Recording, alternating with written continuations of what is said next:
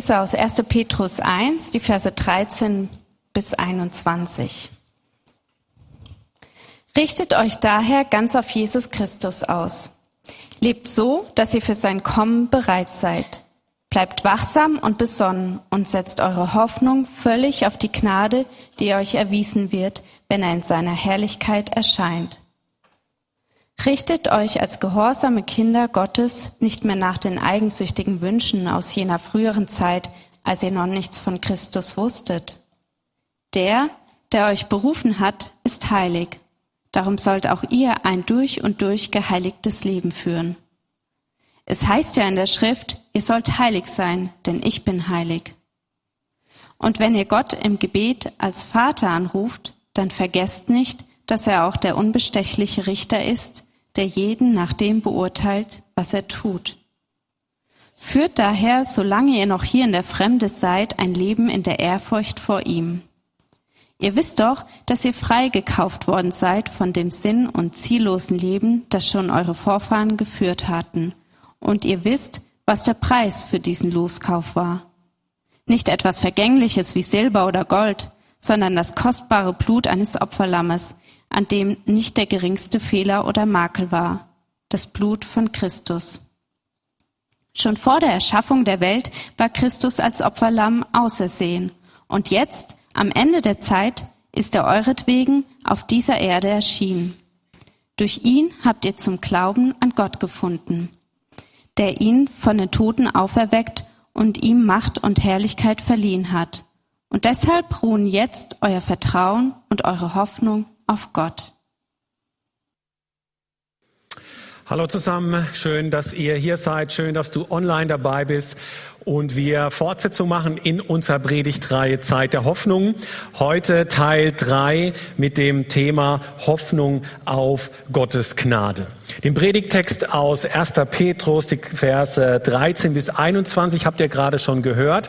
Und wir sind im dritten Teil und wer sich mit Mathe bisschen auskennt, weiß, es gab zwei Teile zuvor. Und zwei Teile zuvor hat Petrus so die Fakten der Gnade uns dargebracht. Er hat deutlich gemacht, Gott hat uns erwählt. Gott hat uns zu seinem heiligen Volk gemacht. Wir sind die Kinder Gottes. Wir bekommen von ihm ein unglaubliches Erbe und wir gehen einer großartigen und herrlichen Zukunft entgegen. Jesus Christus kommt wieder. Diese Fakten der Gnade hat Jesus deutlich, hat Petrus deutlich gemacht. Und die Frage ist, was machen wir damit? Wie gehen wir mit diesen Fakten der Gnade um? Wie reagieren wir darauf? Und das eine, was ich machen kann, ich kann mich auf der Gnade ausruhen. Ich kann mir hier meinen Air Launcher der Gnade nehmen und mir so richtig schön darauf bequem machen. Prall gefüllt mit Gnade, kann dazu mir nochmal hier so mein Kissen des Heils, der ewigen Rettung nehmen und jetzt hier so richtig bequem machen. Hier mein Kissen der Rettung und habe hier noch so mein Getränk der Glückseligkeit und dann den, den lieben langen Tag Bibel TV schauen. Chillen. Einfach die Gnade Gottes genießen. Das ist so gut. Das ist so gut. Unterwegs zu den Menschen viel zu anstrengend. Viel zu anstrengend. Anders leben in dieser Welt, hör auf mit dem Blödsinn. Die Welt geht den Berg runter, oh, so ein bisschen ist mir egal, ich krieg das hin, mir geht's gut. Petrus hebt heute so den Beschwerdearm und sagt, nee Freunde, ähm, das geht so nicht. Ähm, das geht anders. Er macht deutlich, wie wir mit diesen Fakten der Gnade umgehen sollen. Und das ist super, dass Petrus das macht. Denn ganz gleich, ob wir schon ganz lange an Gott glauben oder erst seit kurzem oder noch gar nicht, ist einfach wichtig, dass wir wissen, was auf uns zukommt, wie die gesamte Packung aussieht. Und wenn du noch nicht an Gott glaubst, dann weißt du, was auf dich zukommt. Und wenn du schon lange an Gott glaubst, dann wirst du an das Wesentliche erinnerst. Es ist ja so, alles, was im Leben in irgendeiner Weise sinnvoll ist, braucht einen gewissen Rahmen und hat bestimmte Regeln. Das ist in allen Bereichen unseres Lebens so. Alles, was sinnvoll ist, hat einen bestimmten Rahmen. Beim Autofahren zum Beispiel sieht der Rahmen so auf, dass wir in Deutschland auf der rechten Straßenseite fahren, nicht in der Mitte, nicht links, sondern rechts. Denkt dran, wenn ihr später nach Hause fahrt, auf der rechten Seite fahren. Es war auch beim Kochen so, dass es ein Rezept gibt, dem wir folgen und nicht einfach so spontan mal sagen, oh ja gut, ich ersetze jetzt den Zucker mit Chilipulver oder mit Salz, das wird schief gehen. Und genauso ist das auch im Bereich des Sports so. Da gibt es zum Beispiel beim Fußball diesen Rahmen, der sieht so aus, das Fußballfeld. Nur innerhalb dieses Rahmens ist es sinnvoll, Fußball zu spielen und macht es auch richtig Spaß, Fußball zu spielen. Haben noch keinen getroffen, der gerne Fußball spielt oder auch gerne Fußball schaut, der sich darüber beschwert hat. Das ist aber blöd, dass es so ein Fußballfeld gibt. Nein, erst innerhalb dieses Rahmens macht es Sinn und Spaß, Fußball zu spielen. Alles, was im Leben sinnvoll ist, bedarf eines passenden Rahmens. Und den Rahmen für diese Zeit der Hoffnung in dieser Predigtreihe, wo wir gerade drin sind, den beschreibt uns heute Petrus. Er sagt, wie wir auf diese Fakten der Gnade reagieren sollen. Und wenn ihr den Predigtext gehört habt, und dann habt ihr vielleicht auch so gemerkt, oh, das hört sich jetzt so ein bisschen anders an, wie Petrus auftritt. Ist eine Bestimmtheit zu spüren. Er wechselt von dem Indikativ in den Imperativ, in die Befehlsform. Und das ist wie so ein Staccato, was wir bei ihm hören. Er sagt, jetzt ist nicht die Zeit zum Chillen, sondern jetzt ist die Zeit für Gott zu leben. Mit aller Eindringlichkeit, sagt er. Und diese erste Aufforderung, die hört sich von ihm so an, richtet euch daher ganz mit auf Jesus Christus aus, lebt so, dass ihr für sein Kommen bereit seid. Bleibt wachsam und besonnen und setzt eure Hoffnung völlig auf die Gnade, die euch erwiesen wird, wenn Jesus eher in seiner Herrlichkeit erscheint. Weil es diese Fakten der Gnade gibt, wir eben erlöst sind, weil wir errettet wurden, weil wir erwählt sind, sollen wir uns jetzt ganz auf Jesus Christus ausrichten. Und das sieht so aus, dass wir bereit sind für sein Kommen. Wie geht das? Jesus beschreibt das mehrfach in den Evangelien. Er benutzt zum Beispiel in Lukas 12 ein Bild von Dienern, die darauf warten, dass ihr Herr von einer Hochzeit nach Hause kommt. Und es kann sein, der Herr kommt spät am Abend oder er ist so ein richtiges Feierbiest und er kommt erst am frühen Morgen nach Hause. Und wir sollen solche Diener sein, die bereit sind und erwarten, dass dieser Herr kommt. Und wir sollen ihm sofort die Tür aufmachen. So sieht es aus, bereit zu sein für das Kommen von Jesus.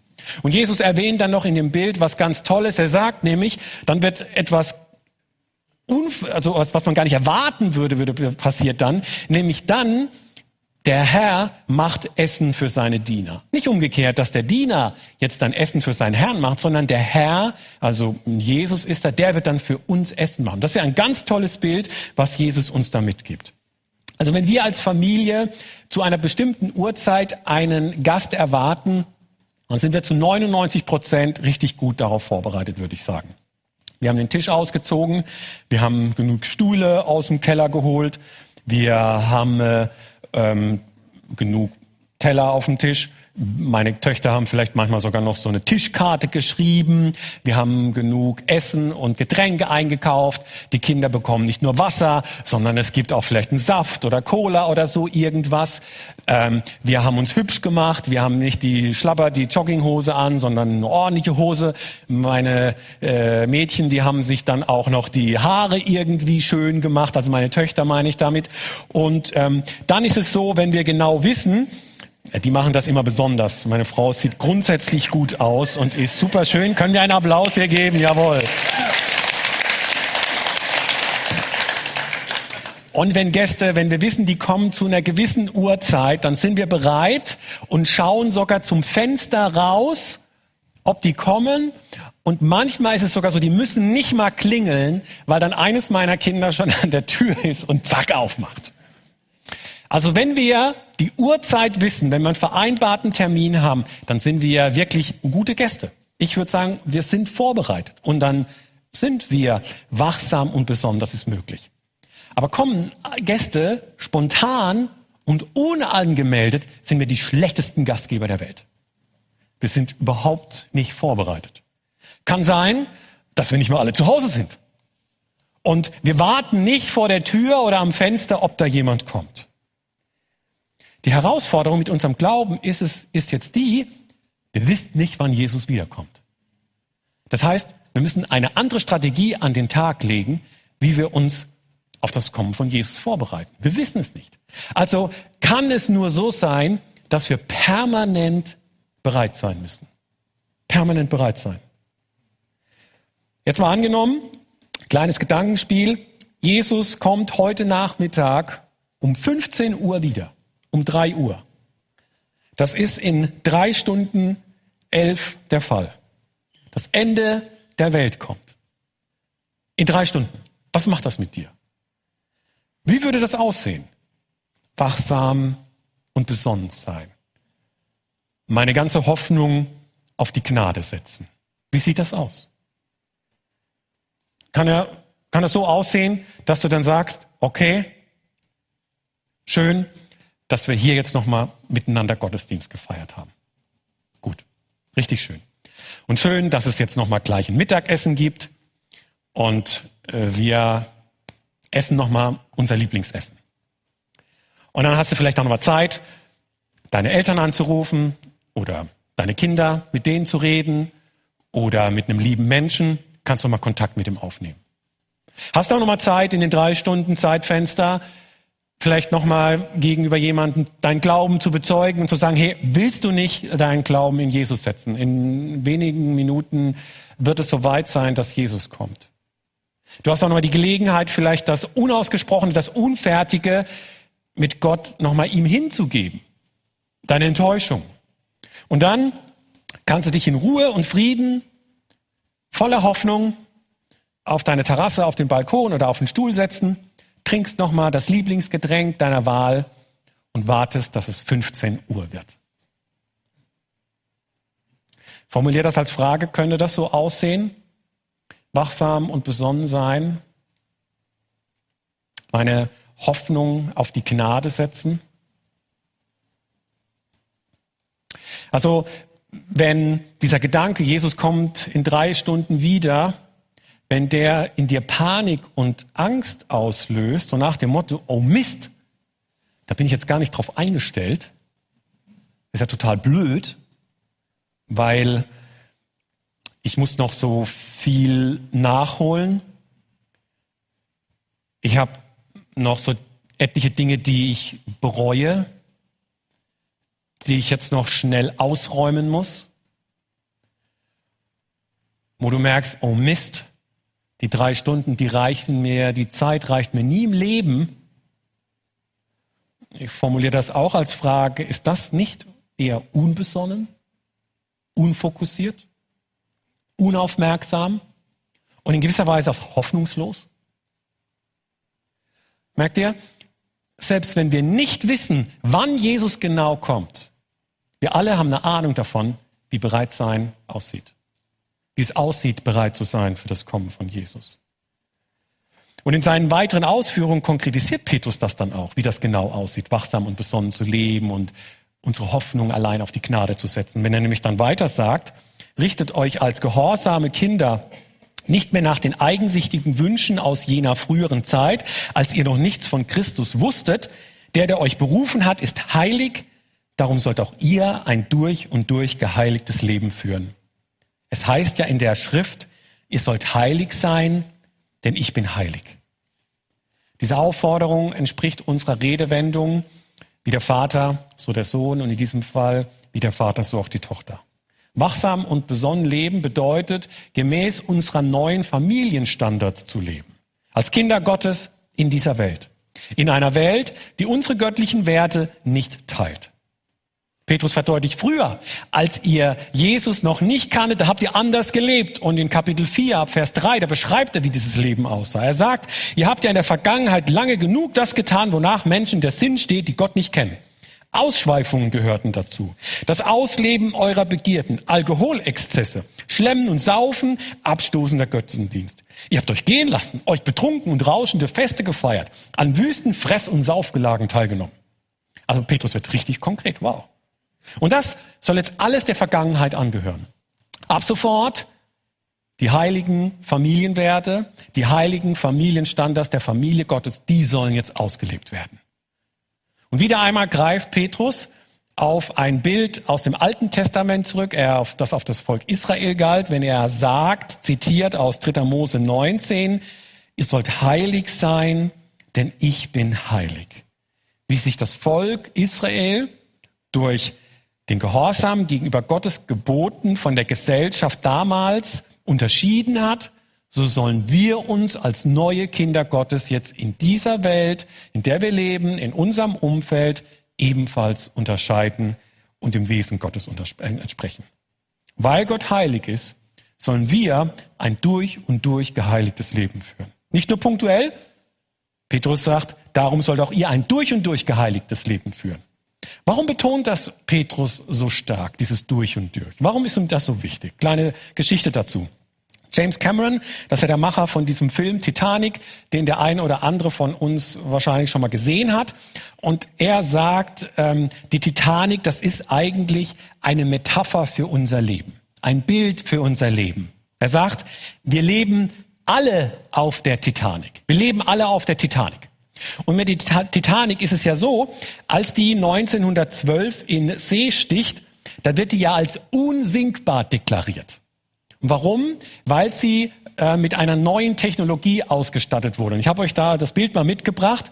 Diese neue Technologie, der Rumpf der Titanic war in 16 Abteilungen eingeteilt, unterteilt. Und der Theorie nach sollte es so sein, bis zu vier dieser Abteilungen können mit Wasser volllaufen und die Titanic wird weiterfahren. Und deshalb galt sie als unsinkbar. Tragischerweise am 15. April 1912 sinkt die Titanic und über 1500 Menschen kommen ums Leben. Und damals ging man davon aus, dass eben fünf dieser Abteilungen, die ihr da seht, dass die eben beschädigt wurden und dass deswegen die Titanic gesunken ist. Wurde mir auch so in der Schule beigebracht. Aber als man die Titanic fand, als das Wrack geborgen wurde, also gesehen wurde, liegt ja immer noch da, da hat man keinen langen Riss gefunden am Schiffrumpf. Man hat keine lange Wunde gesehen. Was man gefunden hat, ist, dass eine Abteilung alle anderen Abteilungen des Schiffes beeinträchtigt hat. Und jetzt, viele machen diesen Titanic-Fehler in ihrem Leben. Sie denken, dass sie ihr Leben in so verschiedene Abteilungen aufteilen können. Da gibt's den Bereich und da gibt's den Bereich und dann gibt's den Bereich und der Bereich hat mit dem Bereich überhaupt nichts zu tun. Ich kann da dieses und jenes machen, das beeinflusst nicht diesen oder anderen Bereich. Rick Warren sagt, von dem diese Illustration stammt, ein Leben in Integrität und ich will Heiligkeit hinzufügen, ist eines, das nicht in Abteilungen unterteilt wird. Ein Leben in Heiligkeit ist ein Leben, das nicht in Abteilungen unterteilt ist. Warum betont das Petrus so, dass wir ein durch und durch geheiligtes Leben führen sollen? Antwort, weil es anders nicht geht. Etwas anderes gibt es nicht. Wir können unser Leben nicht in solche unterschiedlichen Sektionen aufsplitten. Wir können Jesus nicht nur so ein bisschen nachfolgen. Jesus nachfolgen, das geht entweder ganz oder gar nicht. So ein bisschen Jesus Nachfolge gibt es nicht. Und erst recht nicht ein Aufteilen in verschiedene Bereiche meines Lebens und Sektionen und Abteilungen. Jesus selbst macht das mal eindrücklich deutlich, als ein reicher Mann auf ihn zukommt und der ihn fragt, Herr Jesus, was muss ich denn tun, um das ewige Leben zu bekommen? Und Jesus sagt zu ihm, hey, befolge die Gebote. Dann sagt der Mann, ja, mach ich. Und dann sagt Jesus, ja, aber eines fehlt dir noch. Geh hin, verkauf deinen Besitz und gib das Geld an die Armen, dann wird Gott dir einen ewigen Besitz geben und dann folge mir nach. Und was passiert? Der Mann wird traurig, geht davon, weil er sehr reich ist. Und merken wir, dieser Mann, der wollte sein Leben in verschiedene Sektionen und Abteilungen aufteilen. Und Jesus sagt, nee, geht nicht. Entweder voll und ganz oder gar nicht.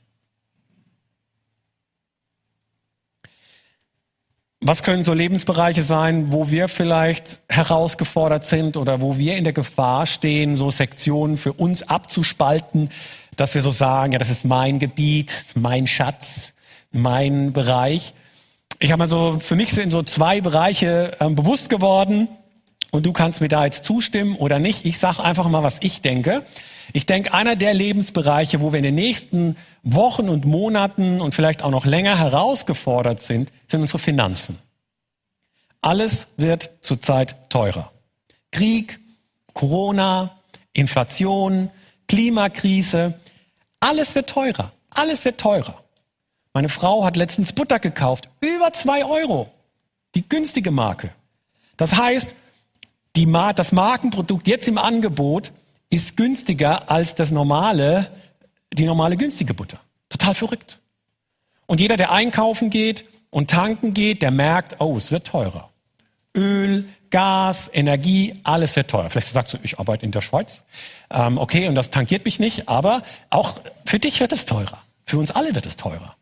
Und die Herausforderung in den nächsten Wochen und Monaten ist, wie gehen wir mit diesem Lebensbereich um? Was machen wir damit? Kommt es dazu, dass wir dann sagen, okay, ich habe weniger Geld, ähm, gut, dann können wir ja, wir können ja noch irgendwo sparen und das sind zum Beispiel unsere Spenden. Oder womit wir großzügig andere Menschen unterstützen oder was abgeben, da können wir sparen. Das ist eine echte Gefahr, dass wir das machen. Das ist eine Versuchung. Eigentlich müssen wir das Umgekehrte machen. Wir müssen unsere Spenden erhöhen. Weil für uns als Gemeinde wird ja auch alles teurer. Lebensbereich Finanzen. Ein zweiter Bereich, wo wir, glaube ich, in den nächsten, wo wir schon derzeit herausgefordert sind, meiner Meinung nach, dass die Prioritäten richtig zu setzen. Prioritäten richtig setzen. Corona macht ja derzeit gefühlt so eine Pause, hat die Pause-Taste gedrückt und das ist ja wirklich schön. Wir genießen das. Wir sitzen ohne Maske hier. Der Gottesdienstsaal füllt sich. Auch im ersten Gottesdienst war richtig äh, gut besucht heute. Und das ist ja, hey, richtig super und das ist richtig schön. Nach all diesen äh, zwei Jahren, das war ja auch richtig doof, hier in einem leeren Saal zu stehen und in so eine Kamera reinzusprechen. Also ich habe es gehasst. Ähm, richtig schön, dass wieder so unser Gemeindeleben aufblüht. Aber um ehrlich zu sein, ich vermisse wirklich noch viele von uns. Ich vermisse viele von uns. Viele, die früher zu uns gehört haben, sind nicht mehr da, kommen nicht mehr. Und ich finde das echt schade. Und mir geht jetzt nicht darum, hier die Stühle voll zu bekommen oder noch mehr Mitarbeiter zu haben. Mir macht das was und tut das weh, weil ich weiß, nur online dabei zu sein, ohne Gemeinschaft, nur den Gottesdienst anzugucken, wann es mir halt in meinen zeitlichen Wochenendrhythmus hineinpasst oder vollständig auf Input zu verzichten und vollständig auf Gemeinschaft zu verzichten, ey, das wirkt sich nicht gut auf dein, auf dein Glauben aus. Dieser Glaube wird verkümmern. In anderen Predigten und an anderen Stellen haben wir das immer wieder versucht deutlich zu machen. Es gibt Dinge, die unseren Glauben positiv beeinflussen, die ihn klar wachsen lassen, die ihn zum Aufblühen bringen. Und dazu gehört solche Elemente wie ein regelmäßiger Gottesdienstbesuch, sich Gemeinschaft aussetzen, in eine Kleingruppe gehen, mitarbeiten, dienen. Das alles hat positive Auswirkungen auf meinen Glauben. Und ich kann gut verstehen, so die letzten Monate und auch ja, Jahre, da hat sich viel verändert. Bei einigen hat das zu Distanz und Entfremdung geführt. Manch einer hat seine Gewohnheiten verändert. Ist bei uns allen, glaube ich, ein bisschen passiert. Es sind plötzlich Lücken entstanden und diese Lücken wurden anders gefüllt. Eben unsere Prioritäten haben sich verändert in den vergangenen Monaten. Und ich verstehe, für einige von uns fühlt es sich total komisch an, wieder hierher zu kommen. Sind schon so lange weg, es fühlt sich komisch an, wieder hierher zu kommen. Kann unterschiedliche Gründe haben, weil hier vielleicht was gesagt wurde, was man nicht zugestimmt hat. Oder weil man in den letzten zwei Jahren was gesagt hat, was man jetzt im Nachhinein im Rückblick komisch findet. Ähm, kann auch der Grund sein, dass sich deine theologischen Überzeugungen verändert haben. Kann auch sein, ähm, dass du Gemeinde und Glaube so erlebt hast, wie es vielleicht nicht deinen Erwartungen entsprochen hat. Du hast erwartet, dich spricht jemand an oder dich ruft jemand an. Und es ist nicht passiert. Für wieder andere ist es viel anstrengender, hierher zu kommen. Es ist viel einfacher, zu Hause einfach zu sitzen und zu Hause zu bleiben. Für manche ist es einfach anstrengender, herzukommen. Und für wieder andere Die fragen sich, ach, macht das überhaupt Sinn, sowas zu machen, Gott zu dienen, mich einzubringen, hierher zu kommen und zu sitzen? Ich will sagen, ich verstehe das und lade dich ein, nicht dabei stehen zu bleiben. Und lade uns alle ein, uns gegenseitig dabei zu unterstützen, bei denen, die wir vermissen, die wir schmerzlich seit Monaten nicht mehr gesehen haben. Ein Leben in Heiligkeit, das Leben, wozu wir berufen sind, das ist nicht in Abteilungen und Sektionen aufspaltbar. Es geht immer um unser ganzes Leben. Heiligkeit betrifft alle Bereiche unseres Lebens. Und vielleicht hast du noch andere Lebensbereiche, sind dir jetzt in den Sinn gekommen, wo du merkst, okay, ähm, nee, das geht nicht. Waren jetzt meine zwei Bereiche Finanzen und unsere Prioritäten. Ein Leben in Heiligkeit ist ein Leben, das nicht in Abteilungen unterteilt ist. Gibt es bei dir solche Abteilungen? Die können ganz unterschiedlich aussehen. Und wenn du so einen Bereich jetzt identifiziert hast, der Heilige Geist dich vielleicht auch an diesen Punkt gebracht hat, dann, hey, dann gib diesen Bereich ganz bewusst wieder an Jesus ab. Fang heute an, ihn Gott zu unterstellen. Lass uns an der Stelle nochmal tiefer einsteigen und das noch weiter vertiefen und aus einer weiteren Perspektive betrachten. Petrus schreibt nämlich, der, der euch berufen hat, ist heilig, darum sollt auch ihr ein durch und durch geheiligtes Leben führen. Es heißt ja in der Schrift, ihr sollt heilig sein, denn ich bin heilig. Was bedeutet das eigentlich, heilig zu sein? Was bedeutet heilig sein? Ziemlich schnell kommen wir zu dem Ergebnis, dass Heiligsein irgendwas mit Moral zu tun hat oder mit irgendwie einem ethischen Verhalten. Und das stimmt, das ist nicht von der Hand zu weisen. Heiligsein hat damit zu tun. Aber Heiligsein ist noch viel mehr. Heiligkeit zielt auf eine Sonderstellung ab. Im Hebräischen, da bedeutet das Wort getrennt, abgesondert, abgegrenzt, geweiht. Und deshalb verstehen wir auch sofort, wenn Gott sagt, ich bin heilig, dann bedeutet das, er ist völlig abgesondert von allen anderen Wesen. Er ist einzigartig. Er spielt in einer ganz eigenen Liga. Gott hat seine ganz eigene Kategorie und deshalb kann er sagen, ich bin heilig. Und das Interessante ist jetzt, wenn Petrus hier aus dem Alten Testament zitiert, aus dem dritten Buch Mose, ich bin, ihr sollt heilig sein, denn ich bin heilig, dann wird, wenn wir im dritten Mose nachlesen, gar nicht so viel über Menschen gesprochen. Wer sich das durchliest, der wird feststellen, es geht dort vor allem um irgendwelche Sachen und Dinge.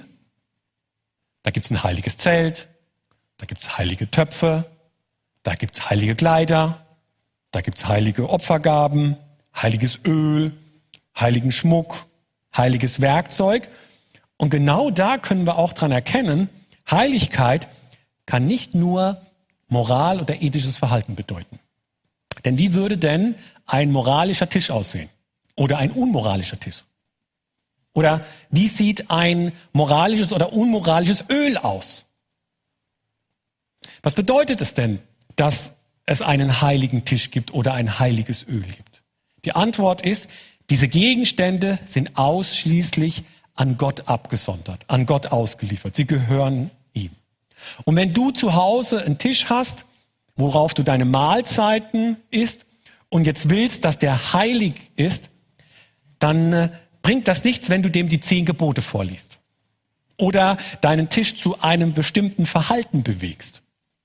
Das Einzige, was den Tisch heilig machen würde zur Zeit von Mose, wäre, dass du ihn den Priestern gibst, dass die ihn in, den, in die Stiftshütte stellen, in das Heiligtum Gottes und dass dort nur noch Dinge für Gott draufgestellt werden, dass dort nur noch die Opfer stehen, die für Gott sind, dass er abgesondert ist. Und jetzt wird uns auch klar, wenn Petrus hier Dritter Mose zitiert und den Leuten damals und uns sagt, wir sollen heilig sein, dann geht das über ein bestimmtes Verhalten weit heraus, weit hinaus. Heilig zu leben bedeutet, ganz Gott zu gehören, ganz zu seinen Bedingungen zu leben, ihn zu verehren, ihn zu lieben, ihn anzubeten, ihm allein mein ganzes Leben geben und mich für ihn zu reservieren. Das ist deine und meine Definition von heilig. Was macht ein Tisch heilig? Er gehört Gott. Was macht dich heilig? Du gehörst Gott. Das ist die Definition von heilig. Es geht weit mehr um ein bestimmtes Verhalten. Es geht weit mehr um einen bestimmten Lebensbereich. Es geht um unser ganzes Leben. Und meine Idee für uns alle ist, für die kommende Woche, dass wir Jesus wieder ganz bewusst in alle Lebensbereiche einladen. Mit zum Beispiel solch einem Gebet, dass wir uns ihm uns einfach immer wieder neu hingeben. Wir können zum Beispiel morgens beten, Herr, ich stelle mein Denken heute ganz in deine Dienste. Ich sondere meine Leidenschaft für dich aus.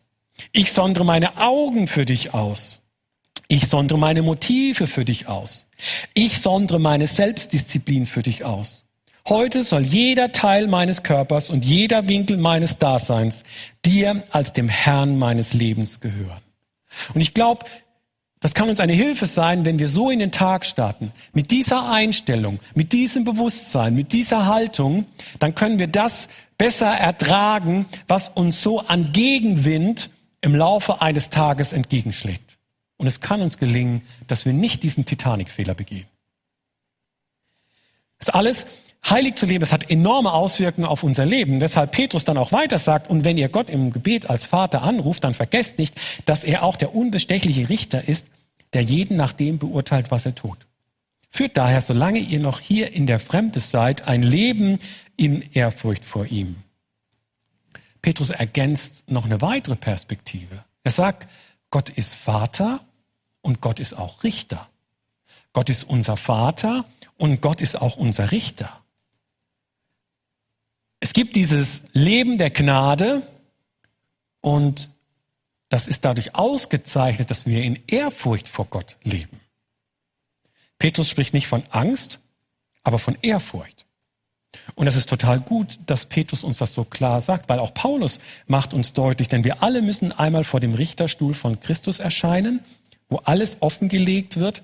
Und dann wird jeder den Lohn für das erhalten, was er während seines Lebens in diesem Körper getan hat ob das nun gut war oder böse. Wenn mich mein Eindruck nicht täuscht, zucken wir bei solchen Ausgaben, Aussagen immer so ein bisschen zusammen, oder? Also mir geht es zumindest so. Ich zuck dann so zusammen. Oh. Aber es ist total hilfreich, dass ich das höre, weil es die Wahrheit ist. Es ist so, unsere Errettung, die können wir nicht verspielen. Die Fakten der Gnade sind Fakten der Gnade. Aber was wir verlieren können, ist unsere Belohnung. Wir werden Rechenschaft über unser Leben ablegen müssen. Und schon allein dieser Gedanke kann Ehrfurcht vor Gott in uns hervorrufen. Und das ist gut. Wir wissen zwar nicht, wie Gott genau das machen wird, unser Tun so zu beurteilen, aber ich helfe mir mit einem Bild, das ich bei Charles Swindle gefunden habe. Ich stelle mir vor, dass ich eines Tages ganz allein vor Gott stehen werde. Und dann kommt so ein Laster angefahren, dessen Ladefläche so ein richtig großer 7,5 Tonner, richtig voll geladen, dass der so die ganze Ladung so vor mir ähm, da hinkippt. Und plötzlich ist Jesus da und er unterhält sich mit mir über die Ladung. Und er nimmt so Heu, Stroh, Holz nimmt er raus und stapelt das auf der einen Seite. Und dann sagt er, oh Markus, da ist auch Silber. Oh, und da ist auch ein Stück Gold, ein Nugget. Und dann verbrennt Jesus das Holz, das Stroh und das Heu. Nur Gold, Silber, Edelsteine, das, was Bestand hat, das bleibt über. Das bleibt übrig. Und dafür gibt es Lob. Wisst ihr, Gott steht das entscheidende Urteil über unser Leben zu. Deswegen ist er Richter. Er prüft unsere Herzen. Er allein kennt unsere Motive. Und er ist ein gerechter Richter. Und er urteilt gerecht, das hier hast du gut gemacht und das hast du nicht so gut gemacht. Deshalb leben wir mit Ehrfurcht vor Gott. Lassen wir uns von Ehrfurcht leiten. Und ich glaube, das ist wichtig, dass wir das hören, weil allzu oft haben wir aus Gott so einen Kumpel gemacht. So einen guten Kumpel, so einen Buddy. Oder so ein Kuscheltier, so ein Kuscheltiger, den wir so an der Leine mitführen. Und so nach dem Motto, hey, alles halb so wild, hier der Air Lounge der Gnade, darauf können wir uns ausruhen, das ist einfach alles super. Hey, am Ende zählt eh die Liebe. Auf die Liebe kommt's an. Aber es ist wahr, Gott ist unser Vater und Gott ist unser Richter. Wie kann das zusammenpassen? Ich finde, Philipp Bartholomä beschreibt es gut in seinem Kommentar, wenn er sagt, weil Gott Richter ist, rechtfertigt die Gnade nie ein selbstbestimmtes Leben, das die Maßstäbe Gottes nicht ernst nimmt. Aber weil Gott Vater ist, mutiert Ehrfurcht nie zu einer lähmenden Angst, die uns unter Druck setzt.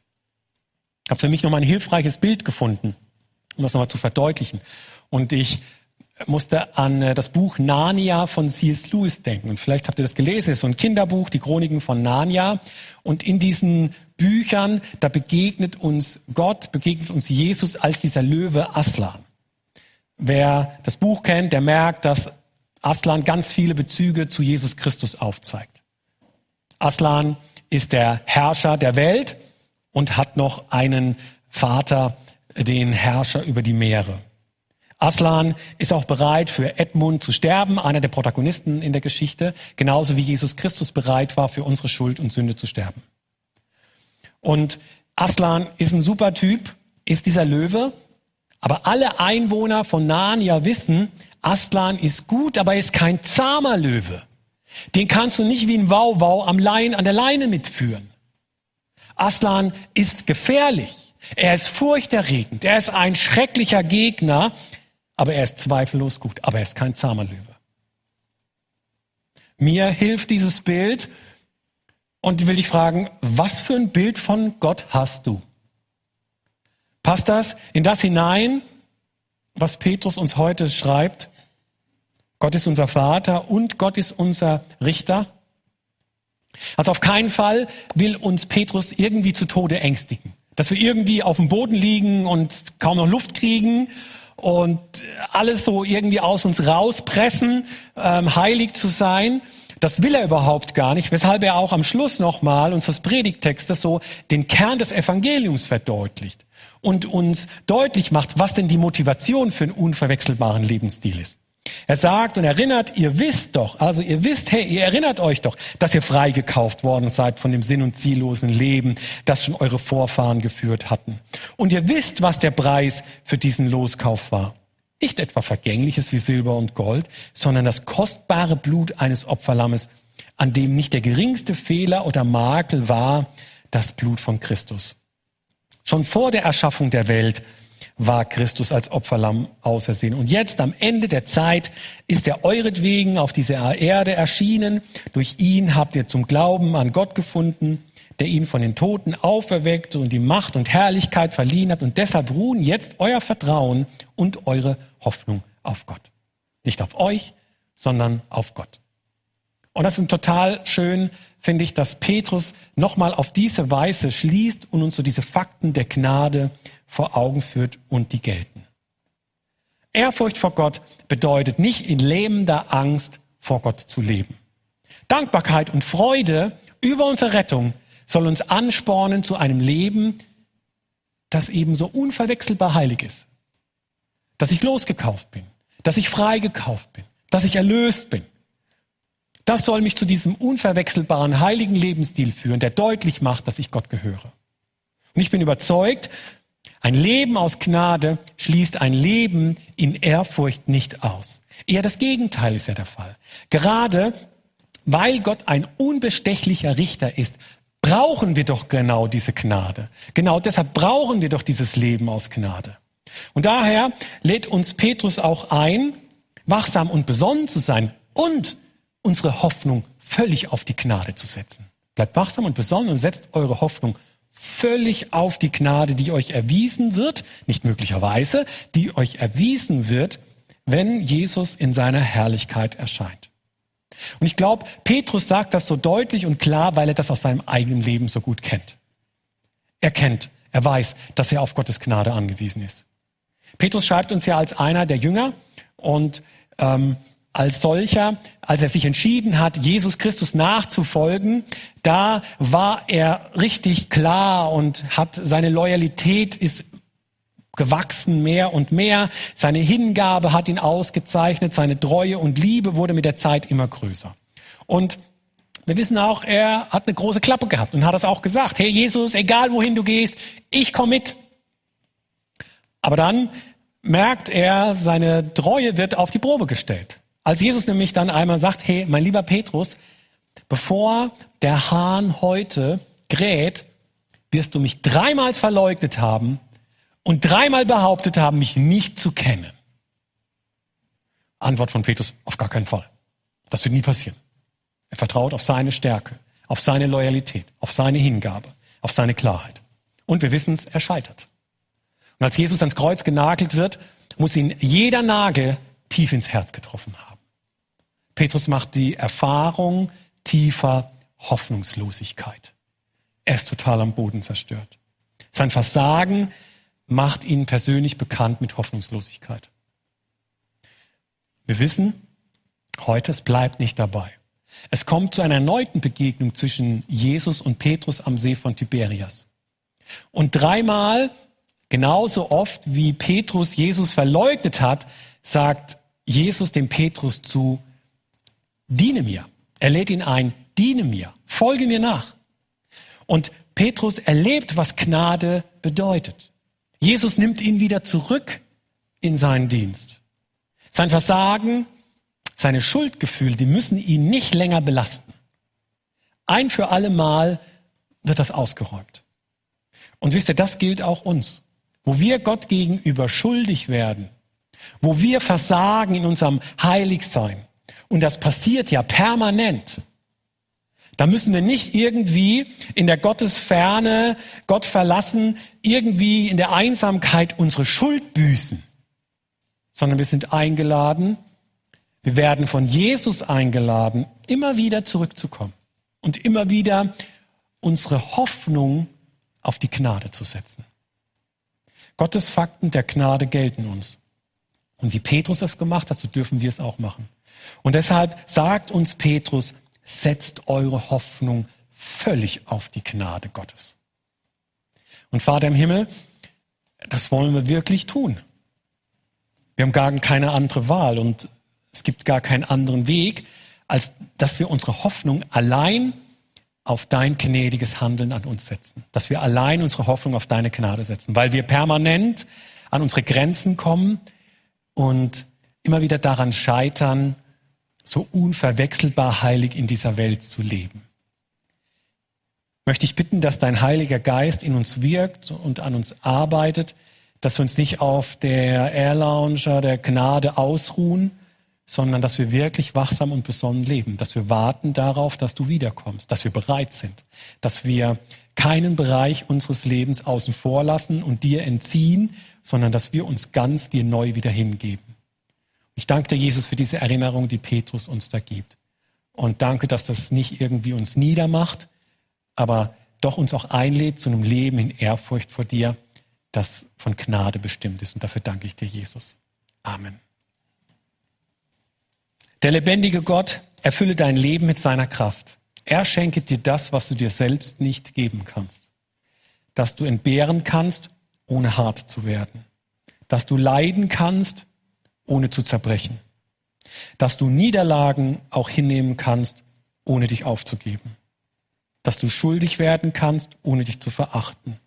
Und dass du mit dem Unbeantworteten leben kannst, ohne die Hoffnung zu verlieren. Der Gott, der dich liebt, segne dich im Namen des Vaters und des Sohnes und des Heiligen Geistes. Amen.